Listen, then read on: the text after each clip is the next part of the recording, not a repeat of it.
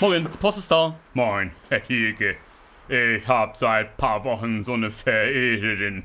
Die lässt mich einfach nicht in Ruhe. Ja, so ein außereheliches Verhältnis haben ja viele Männer von Zeit zu Zeit mal. Warum nicht auch Sie, solange Ihre Frau da mitspielt? Ich will ja gar nichts von der, Herr Thielke. Aber die legt mir immer Blumen vor die Tür und schreibt Liebesbriefe. Ach so, ja, das ist dann was anderes. Ja. Das habe ich schon mal im Fernsehen gesehen, dass es sowas gibt. Aha. Stalking nennt sich das. Das kommt aus Amerika. Stalking. Sehen Sie mal hier, Herr Thielke, ganzer Stapel Briefe.